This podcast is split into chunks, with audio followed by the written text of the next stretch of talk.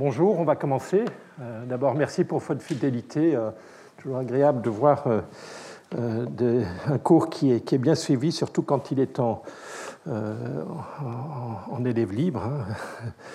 Pas d'obligation, pas d'examen final et néanmoins beaucoup de monde. Donc ça prouve que les problématiques de changement climatique et de, transition énergétique sont des, sujets de, fort, euh, de fort intérêt euh, au niveau de l'ensemble de la société. Donc aujourd'hui, je, vais m'attaquer à la problématique de quelle valeur mettre sur le carbone. Avant de rentrer dans, ces, dans, ces, euh, dans la première tentative de réponse à cette question, ah oui, c'est juste. C'est vrai qu'à Toulouse, je garde, la règle, c'est de garder son masque hein, pour les cours, et qu'ici, c'est on retire son masque. Vous avez raison. Merci de me le rappeler. Euh, et donc, euh, en plus de cette première séance euh, qui se termine à 11h, de 11h à midi, on a la chance d'avoir le, président du directoire du réseau de transport d'électricité, RTE, qui viendra présenter les principaux résultats de, la modélisation de, des différents scénarios de, zéro émission nette en 2050, hein, travaux auxquels Xavier a évidemment euh, mis euh, beaucoup de son énergie pour arriver à, cette, euh, à ce pré-rapport qui est, je pense, de grande qualité. J'ai moi-même un peu contribué puisque Xavier m'a invité l'an dernier à être membre du conseil scientifique qui supervisait ces travaux. Voilà, donc, donc publicité pour la deuxième heure. Donc, ce, matin, je voudrais avoir une approche avec vous, considérer une approche de quelle valeur sur le carbone fondée sur les problématiques de quelles sont les perspectives d'évolution technologique, qui sera évidemment au cœur du sujet qui sera présenté dans la deuxième partie par Xavier, euh, euh, mais, d'un point de vue plus théorique de ce côté-ci. Donc, euh, il faut bien comprendre qu'il y a deux façons d'imaginer ou de penser le niveau des efforts que nous devons mettre en œuvre en 2022 pour répondre à la problématique de transition énergétique, pour répondre à la problématique de nos responsabilités envers les générations futures dans le cadre du changement climatique. La première, c'est celle qu'on appelle euh, l'approche de coût-bénéfice, consiste à dire ben, il faut en fait réaliser tous les efforts dont le coût, le coût présent est inférieur au bénéfice futur. D'accord? Bénéfice, donc vous réduisez vos émissions de CO2 d'une tonne, ça a un coût, euh, on a réétudié les coûts ensemble la semaine dernière, ça a des bénéfices. Bénéfices, évidemment, c'est vous, euh, par rapport au business as usual, au laisser-faire, vous réduisez les émissions de CO2, donc vous réduisez la concentration de CO2 dans l'atmosphère pour les décennies à venir, et ça, ça va, impliquer qu'il y aura moins de dommages climatiques supportés par les générations futures. Donc vous voyez, un coût, un bénéfice, un coût immédiat des bénéfices étalés dans le temps, et donc, évidemment, a priori, il faut, comme en bon père de famille, il faut faire toutes les actions dont le coût est inférieur au bénéfice. Donc la question là, à ce moment-là, revient à, à, chercher comme valeur carbone la valeur présente des bénéfices engendrés par le fait de réduire ces émissions de CO2. Donc ça, c'est l'approche coût-bénéfice, et c'est celle qui, sur laquelle je vais me concentrer dans l'ensemble des séances qui nous resteront d'ici la fin février. Aujourd'hui, je vais me concentrer sur une autre approche qui est a priori plus simple, euh, c'est une approche co-efficacité. C'est-à-dire qu'au lieu de, fixer, de, de, regarder euh, de chaque fois qu'on a une possibilité de réduire nos émissions de CO2, comparer le coût et le bénéfice, euh, on va plutôt simplifier le problème en disant on va se fixer un objectif de réduction des émissions de CO2 a priori. On va dire on ne veut pas dépasser 2 degrés Celsius.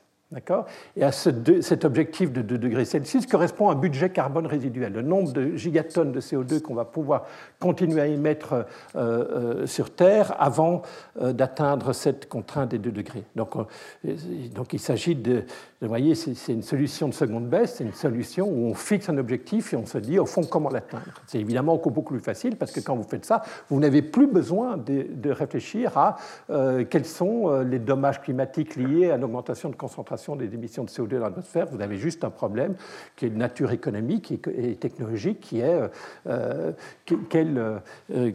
est la valeur, quelle est la valeur carbone qui est compatible avec la réalisation de cet objectif. Alors, j'ai repris ici un tableau du, du, du, volume 1 du sixième rapport du GIEC qui est sorti début août 2021.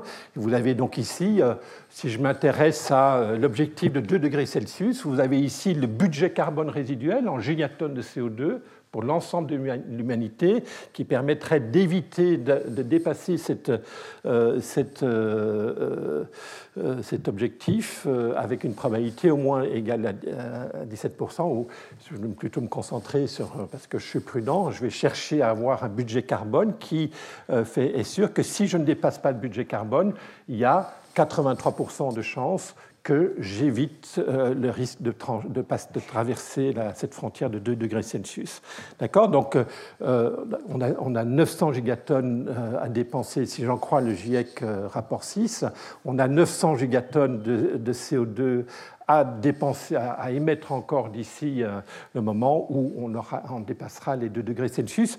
Et euh, je vous rappelle qu'aujourd'hui, en, dans le monde, on émet, euh, on émet 40 gigatonnes de CO2 par an. Et si vous intégrez aussi les autres gaz à effet de serre, on est à 52 gigatonnes de CO2 émis sur, dans cette planète chaque année. Donc retenez cette information, 900 gigatonnes. Euh, c'est ce qu'on peut encore émettre si on veut vraiment rester sous les 2 degrés Celsius. Alors là, euh, ce sont des simulations, ce, transparent correspond à des simulations qui ont été menées par mon collègue euh, de l'Université de Venise, Carlo Carraro, qui, pour la période 2010-2100, a projeté différentes trajectoires possibles au niveau mondial de réduction des émissions de CO2 qui sont toutes compatibles avec 2 degrés Celsius. D'accord?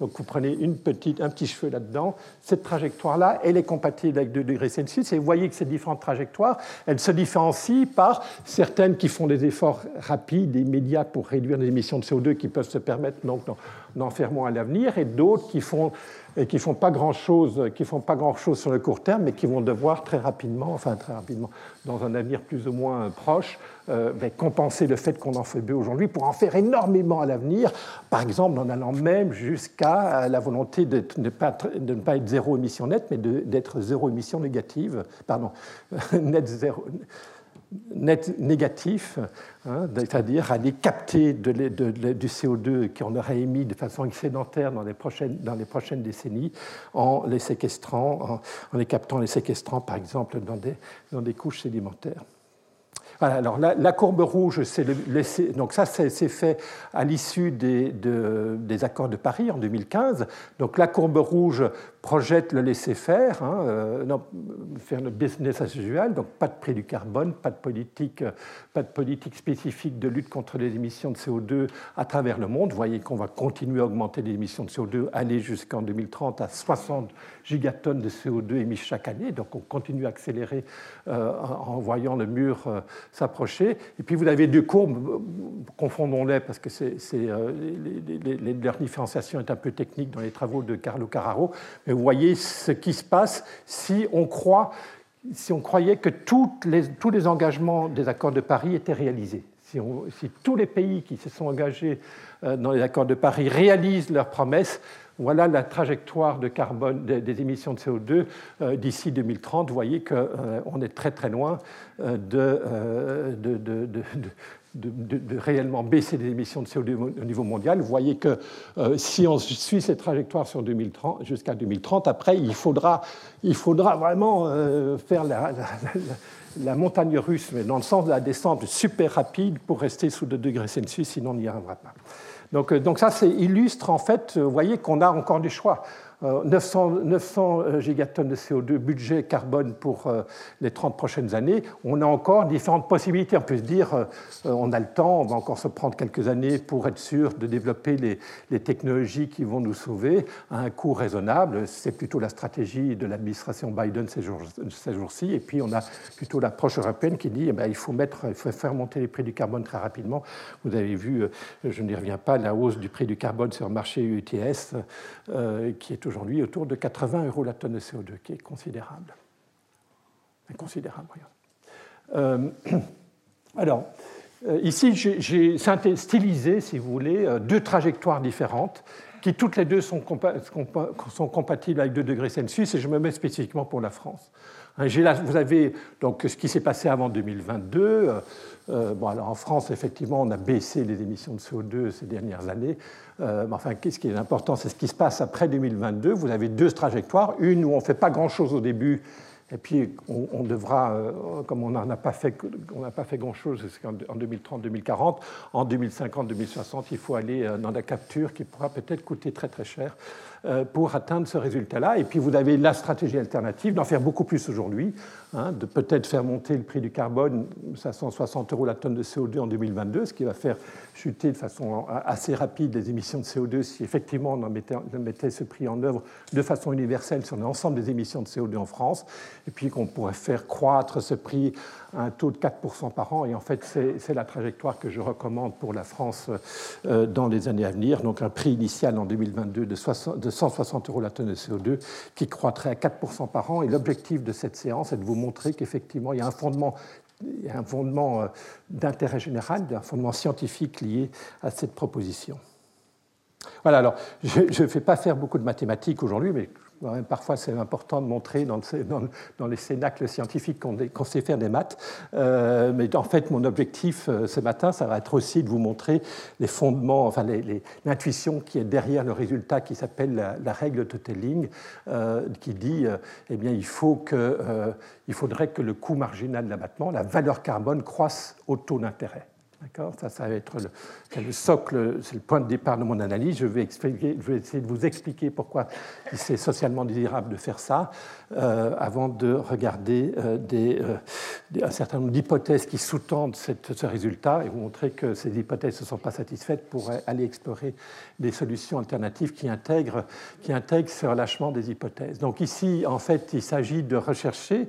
Hein, donc vous avez un budget carbone qui est, qui, est, donné pour la France, hein, qui sera par exemple 1% du budget carbone mondial. Donc, comme la population française représente 1% de la population mondiale, grosso modo, donc 1% euh, de 900 euh, gigatonnes de CO2, ça fait 9 gigatonnes pour la France euh, jusqu'à la fin du siècle, disons. on en émet 0,4 par an, hein, donc, on n'a pas beaucoup de temps pour réagir. Donc, donc ça, ça donne, cet objectif-là vous donne, par rapport au business as usual, hein, au, au laisser-faire, ça vous donne un objectif de réduction des émissions de CO2 sur l'ensemble du siècle. J'appelle ça R. R, donc c'est R, c'est le nombre de gigatonnes de, de, de, mégatonnes, comme vous voulez, de, de, CO2 que vous devez euh, abattre dans les décennies à venir pour respecter votre part du fardeau collectif mondial, pour respecter les 2 degrés Celsius. XT, c'est la quantité, de, la quantité de CO2 abattue à l'instant T, à l'année T. Hein, euh, donc ça, c'est la variable de décision. T va de, je vais me limiter pour les, puisque l'objectif tout est dans l'année 2050, hein, euh, dans les débats collectifs. Donc T va de 2020 à 2050. Donc je dois choisir entre aujourd'hui et 2050 la quantité que je vais abattre chaque année. Ça, c'est XT. Puis je vais chercher évidemment à euh, choisir ce vecteur de XT de manière à ce que cette fonction x, de t, hein, qui permette de respecter le fait que vous, vous abattez de façon agrégée au, moins autant que ce qui est nécessaire pour euh, respecter vos engagements climatiques de 2 degrés Celsius, et vous devez évidemment le faire sous la contrainte que, enfin, avec, euh, euh, comme objectif évidemment de minimiser la valeur actualisée de ce coût. Hein, donc ça, c'est l'intégrale la fonction objectif, ici, vous allez, euh, si le taux d'intérêt est R ou le taux d'actualisation est R, et je vous parlerai de beaucoup de taux d'actualisation dans l'instance suivante, si vous prenez un taux d'actualisation R, eh bien évidemment, il faut choisir de le, vecteur xt qui satisfait la contrainte d'objectif hein, euh, de réduction des émissions de CO2 de façon intertemporelle, qui satisfasse euh, ben, la minimisation du sacrifice que vous avez demandé aux générations euh, présentes jusqu'en 2050 pour, pour, pour, pour, atteindre cet objectif. D'accord? Et je ne veux pas faire de mathématiques avec vous, mais c'est trivial comme problème mathématique. Hein, c'est un problème de calcul variationnel complètement, complètement standard. Et, la condition du premier rang de cette de ce problème mathématique, c'est ben, euh, exponentielle de moins RT, donc la valeur actualisée au taux d'actualisation R du coût marginal d'abattement. Hein. La dérivée de C par rapport à X, c'est c'est le coût, total d'abattement. Dérivé de C par rapport à la quantité obétue, c'est le coût marginal d'abattement. Et vous voyez que ceci doit être une constante. Lambda, c'est le multiplicateur de Lagrange associé à la contrainte. Et donc, la, condition d'optimisation vous dit, en fait, hein, pour que ceci soit constant dans le temps, c'est ce que cette condition vous dit, il faut que le coût marginal d'abattement croisse au taux d'intérêt R.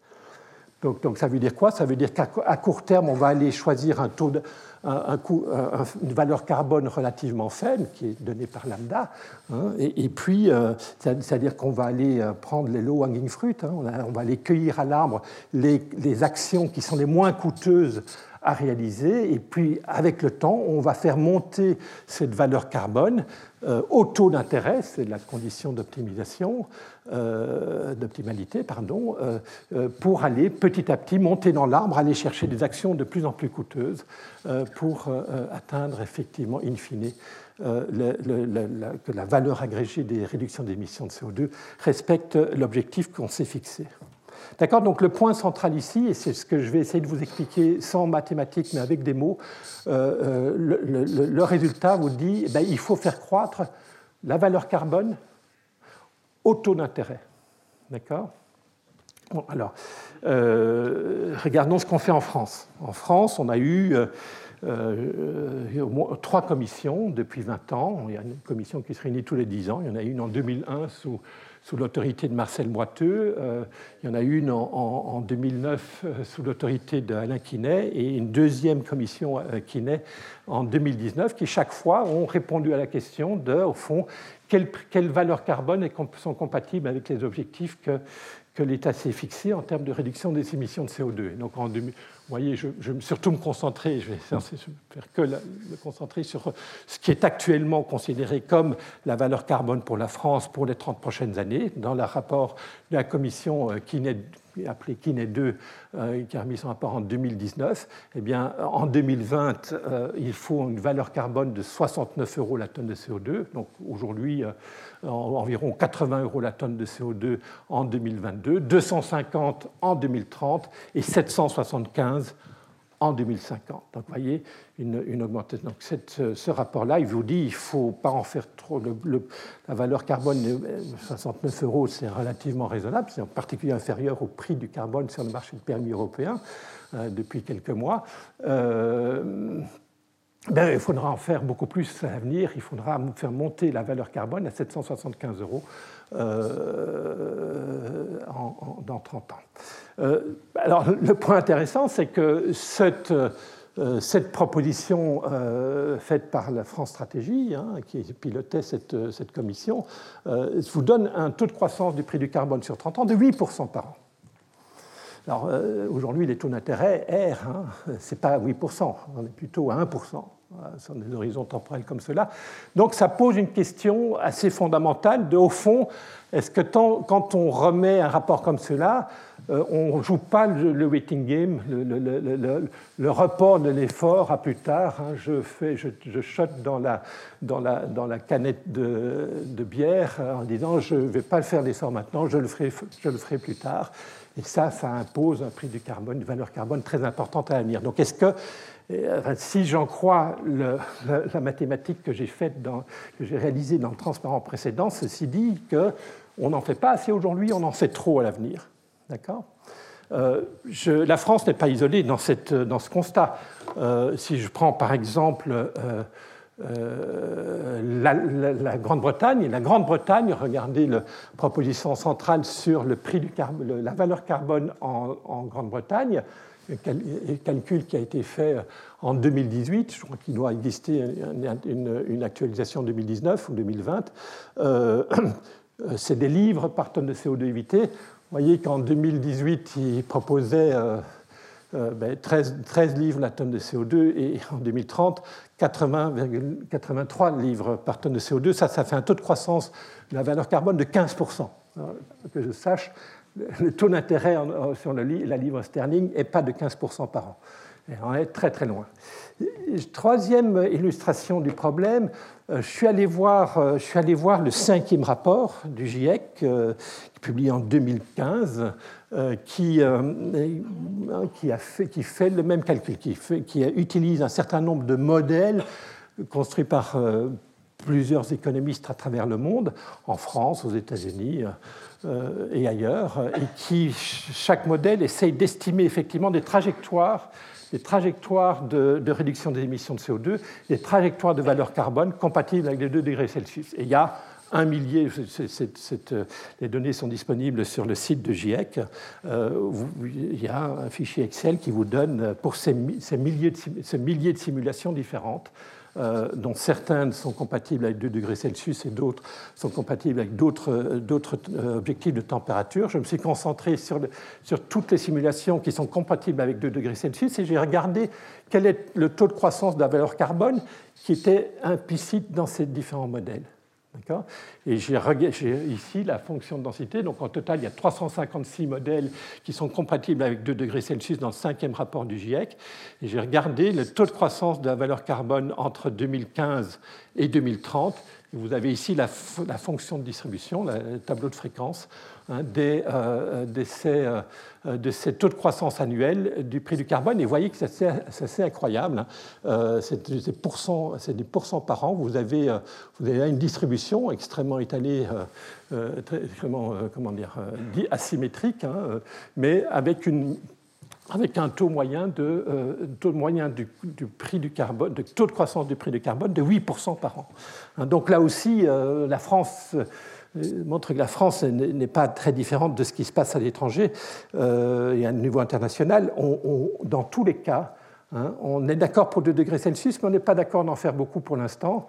Donc on propose une valeur carbone faible et on se dit, mais on va atteindre l'objectif parce qu'on aura une valeur carbone très élevée à l'avenir. C'est ça que ces trois tableaux, celui-ci et les deux précédents, vous disent. D'accord? Donc on a, on a un problème.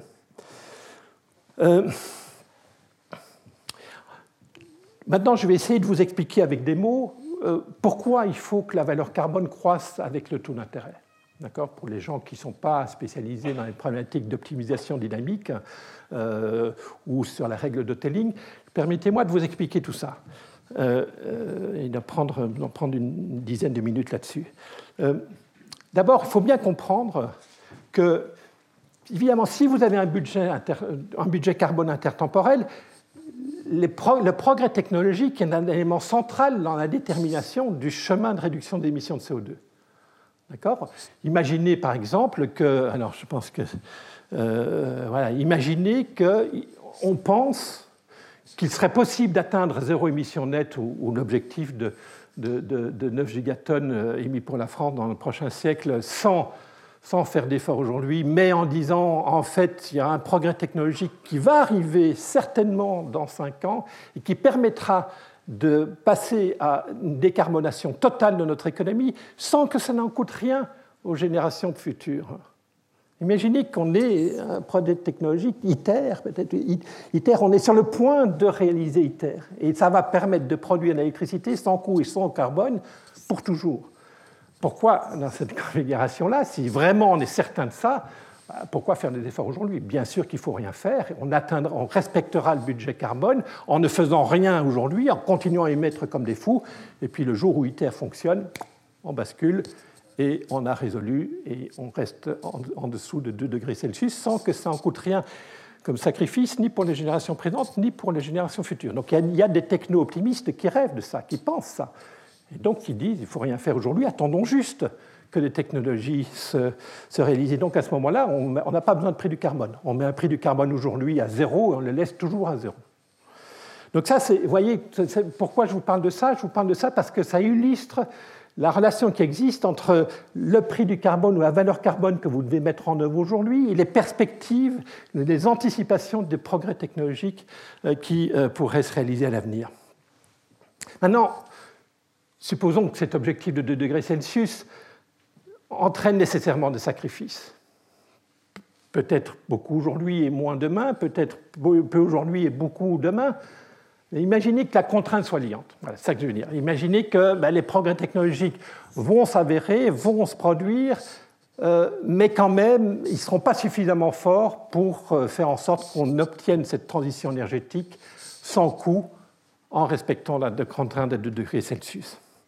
Donc il faut, il faut se distribuer du sacrifice, des coûts entre aujourd'hui et 2050. Et la question centrale que je voudrais étudier avec vous, c'est comment allouer ces coûts dans le temps. donc, donc euh, je reprends, je reprends euh, Kiné 2. Hein. Dans Kiné 2, euh, pardon, je vais dans le mauvais sens. Dans Kiné 2, regardez, hein, imaginez donc.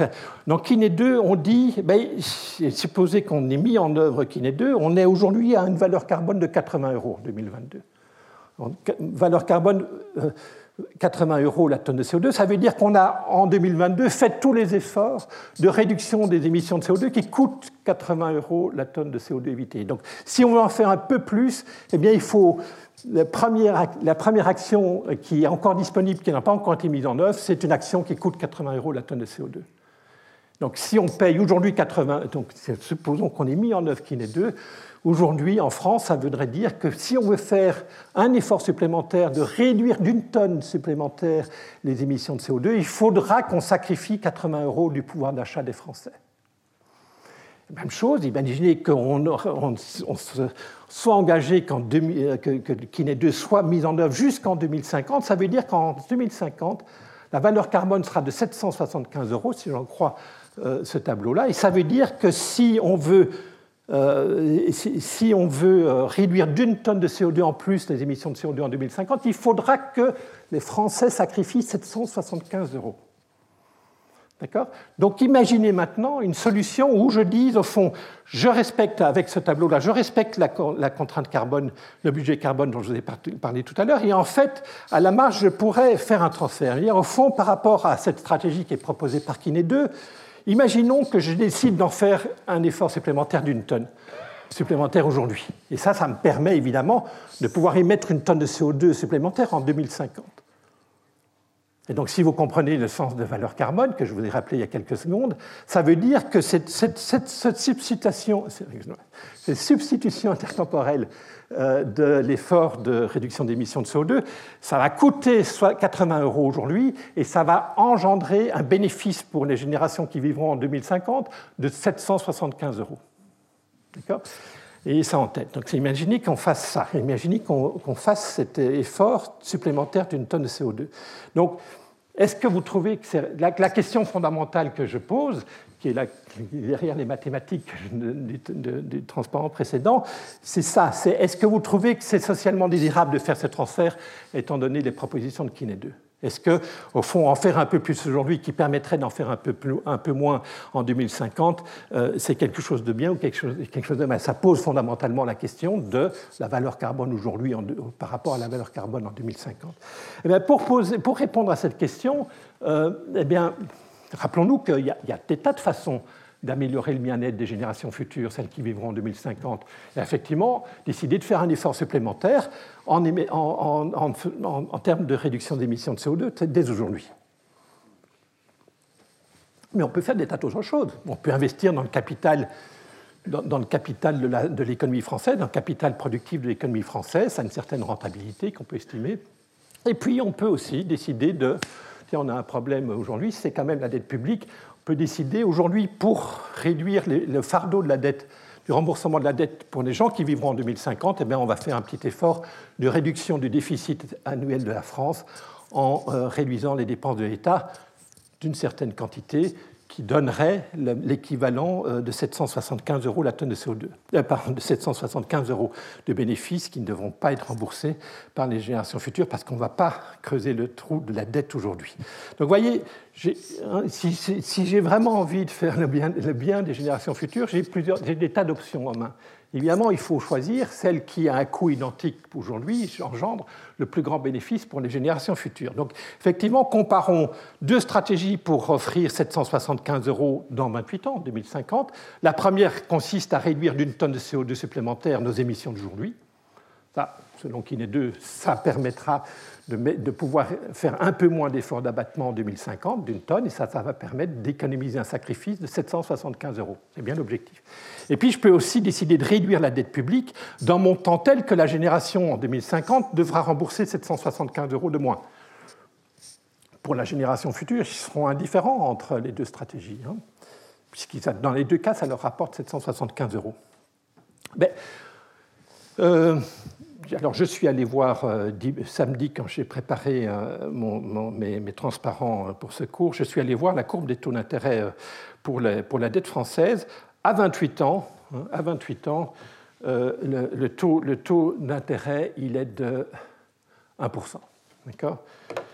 Donc, donc si, si on si, on réduit la dette aujourd'hui, on va économiser la valeur accumulée de, à 1% de, cette, de cette dette qu'on n'accumulera pas.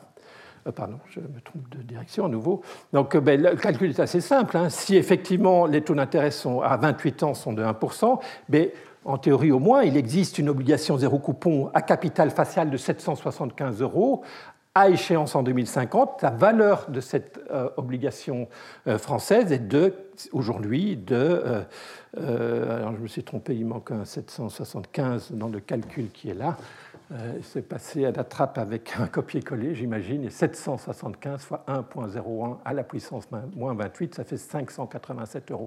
Donc cette, cette obligation, qui euh, a une valeur faciale de 775 euros, elle a un prix sur le marché de 587 euros. Ça veut dire quoi? Ça veut dire en clair qu'en euh, réduisant ma dette aujourd'hui de 587 euros, je vais permettre à la génération future de ne pas devoir rembourser cette obligation de 775 euros dans 50 ans, en 2050. Donc ça aussi, cette action de réduire la dette aujourd'hui, de réduire le déficit de 587 euros, ça, ça engendre bien pour la génération en 2050 un bénéfice de 750 euros. Ben, maintenant, vous avez le résultat de ma question. Est-ce qu'il vaut mieux faire un effort supplémentaire dans la réduction des émissions de CO2 ou faut-il mieux faire un effort supplémentaire en termes de réduction de la dette? Eh bien, aujourd'hui, faire un effort de réduction des émissions de CO2, qui rapporte 775 euros pour la génération 2050, ça coûte 80 euros.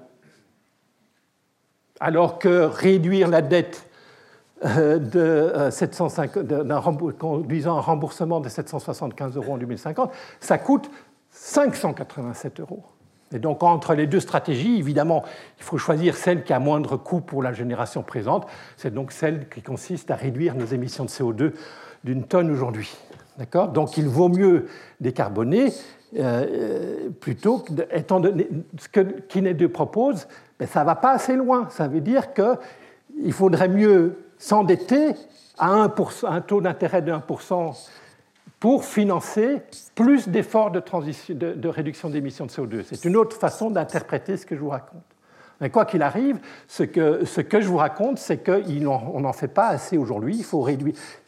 Par rapport à Kiné 2, on n'en fait pas assez, il faut une valeur carbone plus élevée euh, pour être respectueux euh, de l'intérêt euh, bien compris des générations présentes et futures. En fait, ce que je vous raconte, hein, c'est un raisonnement d'arbitrage complètement standard. Enfin, je veux dire, il y a des gens qui sont furieux contre la, règle de Toteling parce qu'ils disent c'est la théorie néoclassique, ça vaut rien, tout le monde sait, ha ha ha, que les néoclassiques, c'est une théorie C'est la règle de Toteling, c'est pas néoclassique, c'est juste un, raisonnement de, bonne ménagère qui compare des coûts et qui essaye de euh, faire les choses de manière à atteindre un objectif à moindre coût pour, euh, pour le ménage. Donc, franchement, c'est difficile de critiquer cet argument d'arbitrage que je viens de présenter, je pense. Donc ça, ça s'appelle la règle de Tenning. Ça veut dire que, en fait, par rapport à, à Kiné 2, il faudrait faire un autre, un autre programme d'évolution de la valeur carbone dans le temps il faudrait que la valeur carbone croisse au taux d'intérêt. Tant que ça ne croit pas au taux d'intérêt, il y aura toujours un arbitrage qui sera profitable pour les générations futures, tout en permettant de générer le même bénéfice pour les générations 2050. Donc à, l'optimum, il faut nécessairement que la valeur carbone, en tout cas sous l'hypothèse de mon, modèle, et en fait je vous ai caché une, hypothèse complètement cruciale sur laquelle je vais revenir dans quelques instants, qui fait que ce que je suis en train de vous raconter est faux en pratique, parce que j'oublie un élément important. Euh, et que vous avez peut-être en tête si vous, vous rappelez le titre de ma, de mon, de ma séance du jour. Euh, donc, donc, euh, donc, en l'absence d'incertitude, la valeur carbone doit croître au taux d'intérêt, je n'y reviens plus, et par rapport à ce que Kinet 2 fait, dans lequel la valeur carbone croît à 8%, or les taux d'intérêt sont à 1%, j'ai un problème. En fait, ce qui se passe, c'est qu'Alain Quinet, il ne répond pas exactement à un problème que je pose. Alain Quinet, on lui a posé une question, le gouvernement lui a posé une question plus restrictive que celle que je pose. Le gouvernement français a décidé de réduire de moins 55% l'émission de CO2 en 2030 et d'aller à zéro, net en 2005, à zéro émission nette en 2050. Il n'a pas, posé, pas posé la question à Kiné 2 de savoir, au fond, j'ai un budget français de 9 gigatonnes de CO2 d'ici à 2050, comment j'alloue dans le temps et quelle est la valeur carbone qui est compatible, la, chronique de flux de, valeur carbone qui est compatible avec cet objectif de 9 gigatonnes de CO2 pour la France. le gouvernement français a posé une question beaucoup plus restrictive en disant non, je ne vous laisse pas la liberté de déterminer le, sentier, je vous fixe le sentier, moins 55% en 2030, moins 100% en 2050, et dites-moi quelle est la chronique de flux du carbone qui est compatible avec ça. Donc vous voyez bien que euh, dans Kiné 2, on n'optimise pas intertemporellement l'effort, Or, c'est quand même une question cruciale aujourd'hui, hein, dans les débats publics de est-ce qu'on en fait assez aujourd'hui hein, Et c'est quand même, ce serait bien de répondre à cette question euh, d'optimisation intertemporelle plutôt que de dire bah, c'est bien de, gouvernement qui fixe un cap à moins, 55%, mais est-ce que moins 55%, c'est trop peu ou trop?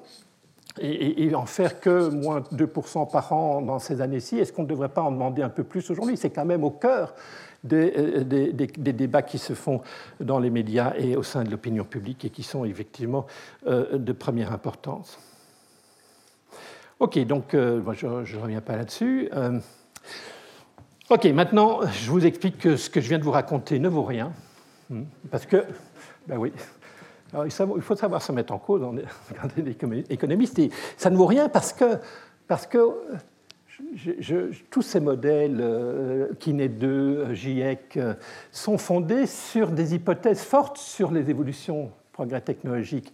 Hein, quand Kiné 2 dit euh, à 250 euros la tonne de CO2 en 2030, je serai capable, la France sera capable de réduire ses émissions de, CO2 de 55%, évidemment que derrière, il fait des hypothèses de progrès technologiques. Hein, est ce que vous a raconté la semaine dernière Patrick Kiki sur, par exemple, l'évolution euh, des coûts d'abattement dans le secteur de la mobilité, hein, euh, combien ça va coûter la tonne de CO2 évitée en passant de, la voiture thermique à la voiture électrique, ça répond ça. Et, évidemment que il fait des hypothèses sur la baisse du coût de la batterie, sur la baisse du coût de fabrication des, voitures électriques et des bornes, etc. etc. Donc, euh, ces, hypothèses existent, elles sont fortes, elles ne sont, sont en général pas explicitées, hein, mais elles sont complètement cruciales Hein, je vous l'ai expliqué tout à l'heure, dans la détermination d'une chronique de valeur carbone qui est compatible avec un objectif de réduction des émissions de CO2. et, le, problème, c'est que, évidemment, contrairement aux modélisateurs, le monde est plus compliqué que ça. Le monde est compliqué parce qu'on ne sait pas aujourd'hui. Hein, quels seront les coûts d'abattement en 2030 et en 2050. Et il y a des incertitudes considérables sur ces, sur ces coûts d'abattement.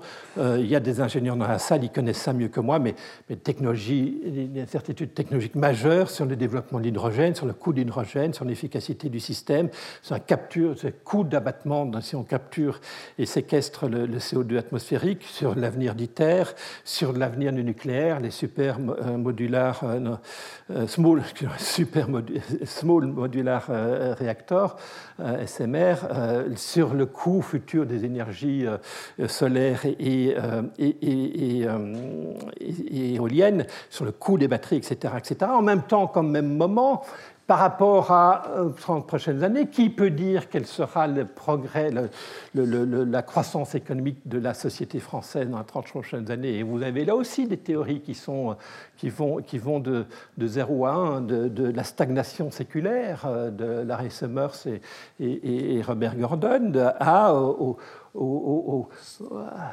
un avenir radieux d'une quatrième révolution industrielle, euh, j'en passe et des meilleurs. Donc il y a une myriade, évidemment que cette incertitude économique a un rôle sur l'évolution des valeurs carbone parce que, ou des coûts d'abattement.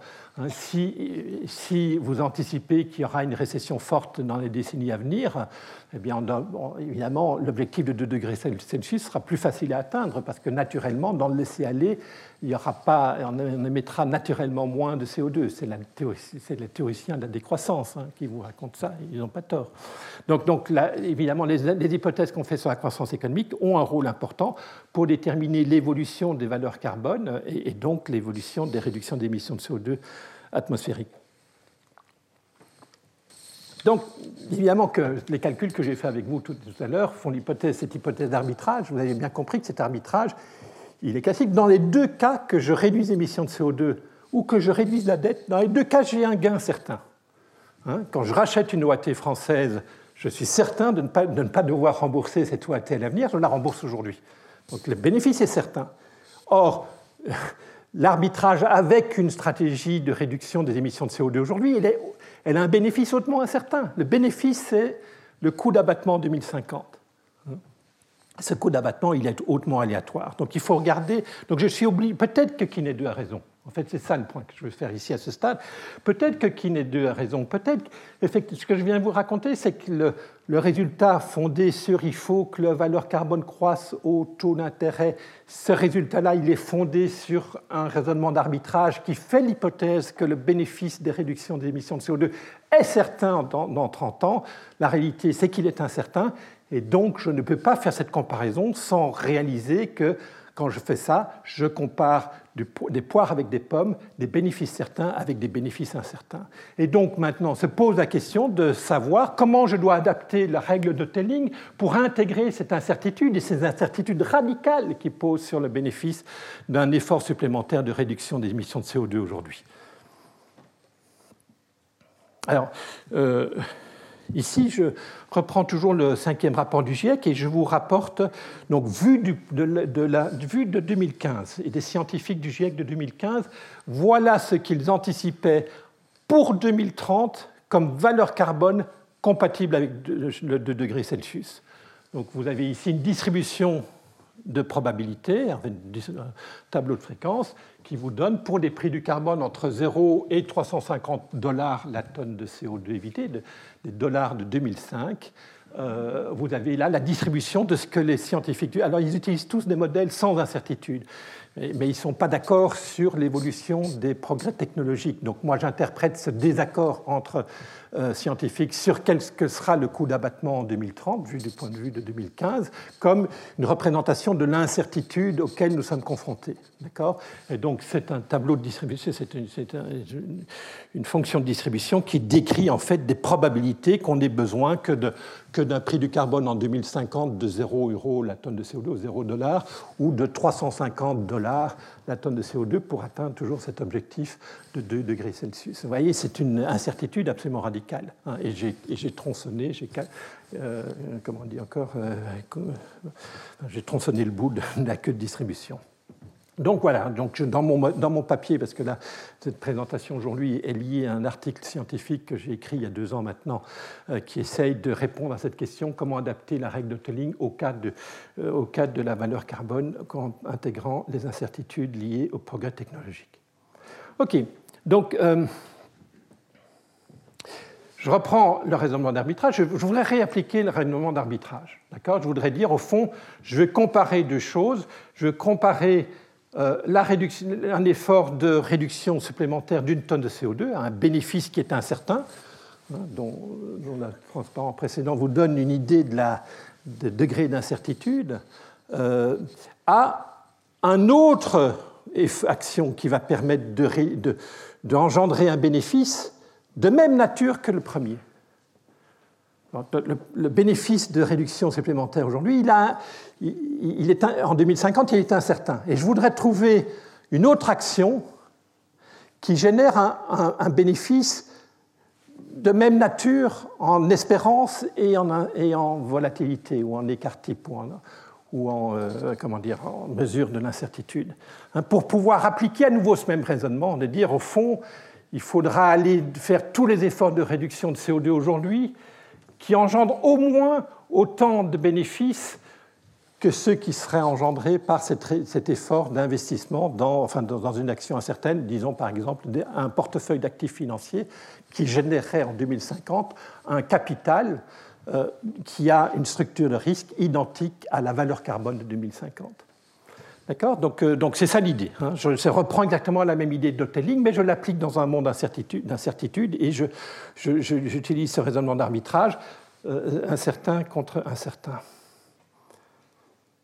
D'accord Donc c'est ce que j'ai écrit dans la phrase rouge du bas de ce transparent. Alors, euh, résultat fondamental de la finance, puisque là maintenant je considère deux actions hein, qui sont tous les deux sont incertaines. C'est symétrique à la problématique de choix de portefeuille. Vous avez, une myriade d'actions possibles, de portefeuilles possibles à votre disposition. Euh, vous voudriez valoriser ces différents portefeuilles en termes d'intérêt général de, pour, pour d'intérêt privé pour construire euh, un supplément de revenus pour votre retraite en 2050. Hein, donc c'est un petit peu le même sujet. Et donc c'est une problématique purement financière d'asset pricing hein, euh, qui cherche à valoriser un actif qui est incertain. Ici, réduire d'une tonne supplémentaire euh, de CO2 aujourd'hui, c'est euh, ça crée un bénéfice qui est équivalent à un portefeuille qui aurait la même structure de bénéfice en 2050. Donc, je, et donc comment valoriser ça?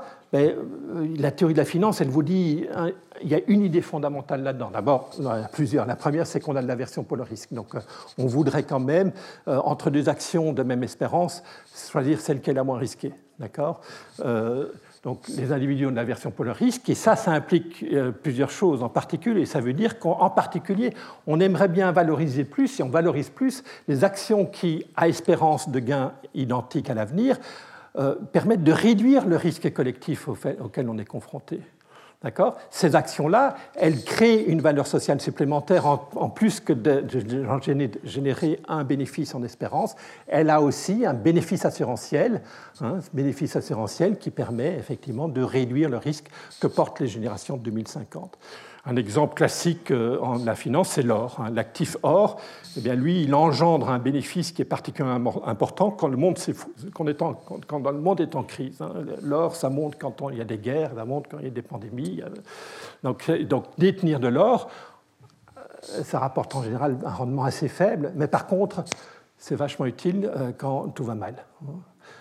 Et donc ça, les marchés ont bien compris ça, et le taux de rendement de l'or est faible le taux de rendement espéré de l'or est faible parce qu'il, pour, pour ces détenteurs de ces actifs-là, ça engendre un bénéfice supplémentaire qui n'est pas intégré dans l'espérance de rendement, qui est intégré dans la capacité de cet actif à réduire le risque que vous portez au niveau de l'ensemble de votre portefeuille. L'inverse, le CAC 40, investir dans le CAC 40, ben, ben, vous l'avez vu ces dernières années, hein, le CAC 40, ça s'effondre quand tout va mal. Euh, et ça prospère quand l'économie prospère.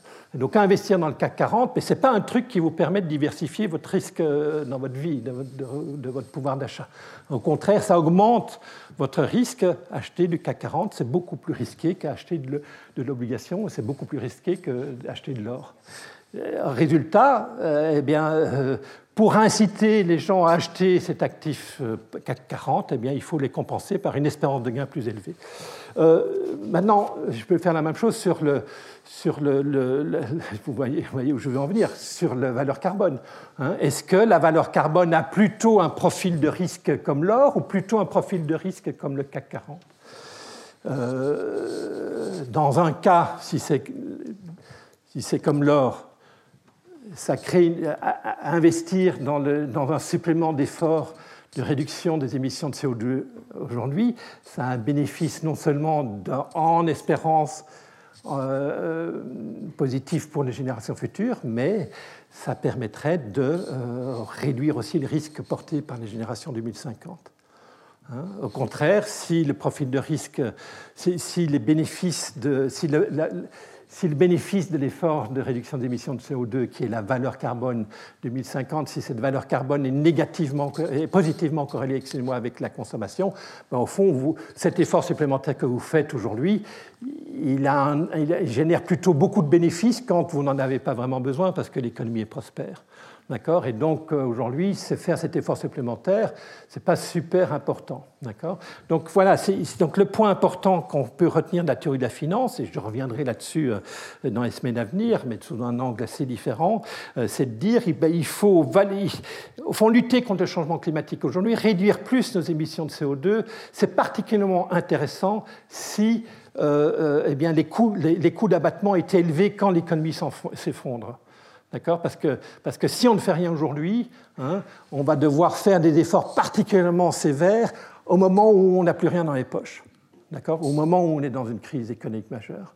D'accord? Ça, si on croit à ça, si on croit qu'il y a cette corrélation négative entre coût d'abattement et, euh, euh, prospérité générale de l'économie, eh bien ça, ça nous dit qu'il faut faire un effort supplémentaire thèses aujourd'hui, et donc ça veut dire monter la valeur carbone aujourd'hui au-dessus de ce qu'on penserait être désirable s'il n'y avait pas d'incertitude.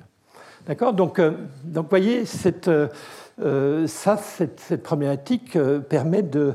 Enfin, cette façon de voir les choses permet de, de penser à quel taux je dois faire croître le, la valeur carbone, hein, avec l'idée identique à, à Hoteling. Hein, même raisonnement d'arbitrage, veut dire qu'il faudrait que la valeur carbone croisse en espérance au même taux que le taux de rendement du portefeuille d'actifs qui engendre le même profil de risque pour les générations 2050. Et si ce profil de risque ressemble alors, eh bien à ce moment-là, il faut un taux de croissance euh, la valeur carbone faible, et donc pour atteindre l'objectif de 2 degrés Celsius, il faudra faire beaucoup d'efforts dès aujourd'hui. Et par contre, si le profil de risque de la valeur carbone 2050 ressemble au profil de risque 2050, euh, profil de risque ressemble au profil de risque CAC 40, eh bien, il faudra on peut s'autoriser un taux de croissance élevé de la valeur carbone en espérance. Et ça, ça permet de dire, eh on n'a pas besoin d'en faire, beaucoup d'efforts aujourd'hui parce qu'on euh, on va faire monter cette valeur carbone d'un taux élevé, à un taux élevé à l'avenir et donc on reporte l'avenir, l'effort à plus tard. Hein. C'est le fait que de dire, ben, au fond, euh, euh, cet, effort, cet effort aujourd'hui n'a pas de valeur assurantielle pour les générations futures, et donc on peut commencer avec un prix du carbone relativement faible aujourd'hui. Donc, quelle est la bonne théorie? Est-ce que, est que, que, pour parler encore plus simplement, ou plus simplement, je ne sais pas, euh, mais est-ce que on a en plus de, du fait qu'investir aujourd'hui dans plus des réductions d'émissions de CO2 engendre un bénéfice espéré pour les générations futures Est-ce qu'en plus, cette action-là engendre un bénéfice assurantiel pour les générations futures C'est ça le point que je veux mettre en exergue à ce stade-ci. Et vous avez deux histoires. Vous avez deux histoires possibles. Une qui dit qu'il faut un taux faible pour la, euh, la, valeur carbone, pour le taux de croissance de la valeur carbone, et donc, euh, une valeur carbone élevée aujourd'hui pour atteindre l'objectif, et un autre qui va dans le sens exactement opposé. Donc commençons par euh, l'histoire qui dit qu'il faut faire beaucoup d'efforts aujourd'hui. C'est-à-dire ne s'autoriser qu'un taux faible de croissance de la valeur carbone. Ben, pour ça, cette histoire, est fondée sur l'hypothèse que la source essentielle lié à, à l'avenir, euh, c'est la technologie. C'est ce que j'ai été le cœur de ce que je vous ai présenté durant les premières 55 minutes de cette présentation. Donc, supposons que la seule source, et allons jusqu'au bout, allons, la seule source d'incertitude soit de nature technologique. Et donc, rappelez-vous, hein, il faut que je regarde s'il y a une corrélation positive ou négative, ou négative entre le coût d'abattement et la prospérité de l'économie. Ici, dans cette hypothèse que la seule source d'incertitude soit de nature technologique, mettons-nous dans, un scénario où on parvient pas, euh, Marc en fond de cave parvient pas à développer efficacement des batteries plus efficaces pour les 30 prochaines années. D'accord? Et on est le bec dans l'eau. Et donc, dans ce cas-là, dans ce scénario-là, on aura des coûts d'abattement qui seront très élevés en même temps que l'économie se portera mal parce que le coût de la transition sera tellement important qu'on va se trouver dans une situation de stagnation, euh, de stagnation importante ou même de décroissance. Donc vous voyez, dans ce cas-là, on a une corrélation négative entre les coûts d'abattement et la prospérité de l'économie. Et donc dans ce cas-là, il y a une valeur assurantielle de faire beaucoup d'efforts aujourd'hui. Parce qu'en en investissant beaucoup dans la réduction des émissions de CO2, on va en particulier engendrer beaucoup de valeurs sociales dans les États du monde les plus catastrophiques. D'accord? Et donc, dans ce cas-là, il faut faire plus d'efforts aujourd'hui. Il faut une valeur carbone élevée aujourd'hui et on pourra s'autoriser un taux de croissance faible du prix du carbone sur les 30 prochaines années. Et donc, dans ce cas-là, la valeur carbone de 2022 ne doit pas être de 44 ou de 80 ou de 160, elle doit être de 400, peut-être 500 euros la tonne de CO2 aujourd'hui. Prenons l'autre histoire. Maintenant, imaginez que la seule source d'incertitude soit de nature économique. C'est-à-dire que hein, l'histoire de est-ce qu'on va tomber dans une stagnation séculaire ou bien est-ce qu'on va est à la veille d'une quatrième révolution industrielle hein, Imaginez que ça soit là le, cœur de l'incertitude portée par les générations 2050. Et, il faut reconnaître que c'est une vraie incertitude, elle est radicale, elle est importante. Donc euh, mettez-vous, ben, là aussi, mettez-vous dans un scénario, euh, dans un scénario négatif. Imaginez que par rapport à l'anticipation moyenne, on soit en dessous. Imaginez un cas d'une croissance faible, même une décroissance. Hein. à ce moment-là, on ne devra plus faire trop d'efforts parce que de toute façon, avec la décroissance, ben, on va réduire nos émissions de CO2 euh, naturellement parce qu'on va moins produire, on va moins consommer, donc on va moins émettre de CO2. Et donc on ne devra pas aller. la, valeur carbone pourra être faible parce que de toute façon, on n'aura à la limite pas besoin de prix du carbone parce que de toute façon, on va atteindre des objectifs de réduction à cause ou grâce à la récession. Utiliser le terme que vous préférez. Euh, et donc dans ce scénario-là, où la source principale d'incertitude, c'est la croissance économique, dans ce scénario de faible croissance, vous avez une corrélation positive entre les coûts d'abattement et la prospérité. Dans ce scénario-là, vous avez une décroissance en même temps que des valeurs carbone, des coûts d'abattement faibles. D'accord? Et donc cette corrélation positive vous dit, on est dans le cas, euh, le, profil de risque de, des, bénéfices de nos efforts de réduction d'émissions de CO2, c'est comme investir dans le CAC 40. Ça, va engendrer des bénéfices importants quand tout va bien et des bénéfices faibles quand tout va mal.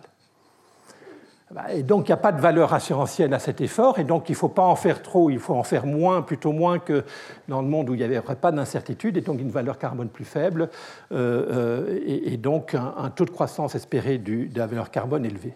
donc, dans ce cas-là, si cette, histoire est la bonne histoire, euh, eh bien, dans ce cas-là, il faut, euh, il faut plutôt une valeur carbone en 2022 qui, euh, qui soit relativement plus faible, mais, mais quand même supérieure à, à Kiné 2, qui, qui fait l'hypothèse, enfin, qui, qui, a un taux de croissance incroyablement élevé, hein, 8%.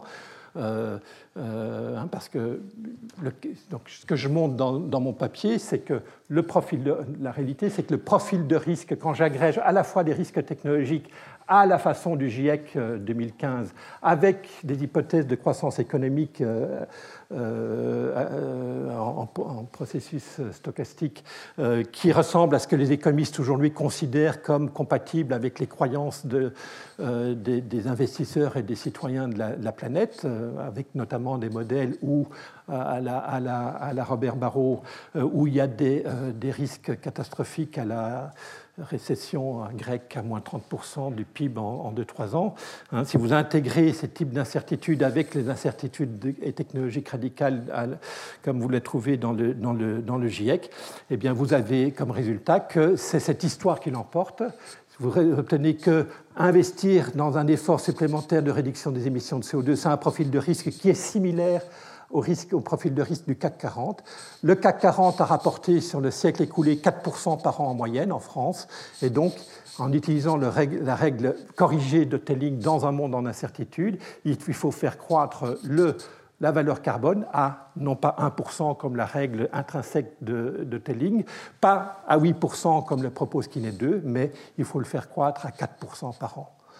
Et ça, ça veut dire que euh, par rapport à Kiné 2 qui dit 80 euros la tonne de CO2 et 775 euros en 2050, il faut en faire plus aujourd'hui, moins en 2050, hein, pour effectivement que le taux de croissance, en tout cas espéré, de la valeur carbone ne soit pas de 8%, mais de 4%. Euh, c'est des simulations que j'ai faites à Monte Carlo du modèle que j'utilise pour. Euh, euh, pour décrire le risque. Je ne veux pas rentrer dans les détails, ça vous montre simplement qu'il y a une corrélation positive entre la consommation en 2035 et... Bon, alors ne me demandez pas pourquoi 2035, c'est mes petites astuces de, modélisation. Donc corrélation positive entre la consommation agrégée en 2035 et le coût d'abattement en, en 2035. On a un profil de risque comme le CAC 40.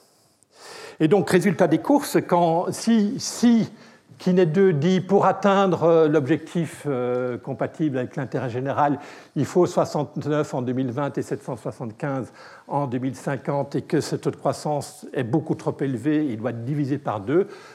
Ça veut dire que probablement il faut un prix du carbone en 2020 de pas, 69 mais 150 et on peut en conséquence descendre la valeur carbone en 2050 de probablement de 775 à quelque chose de l'ordre de grandeur de 500, de manière à ce qu'effectivement dans cette chronique de valeur carbone, on soit plus à 8% de taux de croissance espéré, mais à 4% de taux de croissance espéré. Ça veut dire quoi? Ça veut dire qu'aujourd'hui, hein, euh, on doit faire beaucoup plus d'efforts. Hein, à 160 euros la tonne de CO2 évitée en, en 2022, il faut faire beaucoup plus d'efforts que ce que Kiné 2 représente et ce que la France met effectivement en œuvre aujourd'hui, puisqu'aujourd'hui en France, vous avez sur le secteur de la mobilité du résidentiel, du résidentiel excusez-moi, un prix du carbone lié à la taxe carbone qui est à 44,6 euros la tonne de CO2 aujourd'hui.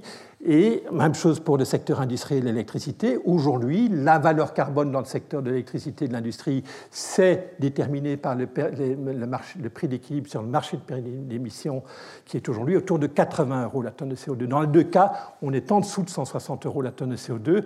Donc si on prend cette approche, si on prend au sérieux l'objectif de 2 degrés Celsius, il faut en faire beaucoup plus aujourd'hui que ce qu'on a accepté de faire, que ce que la société française a accepté de faire.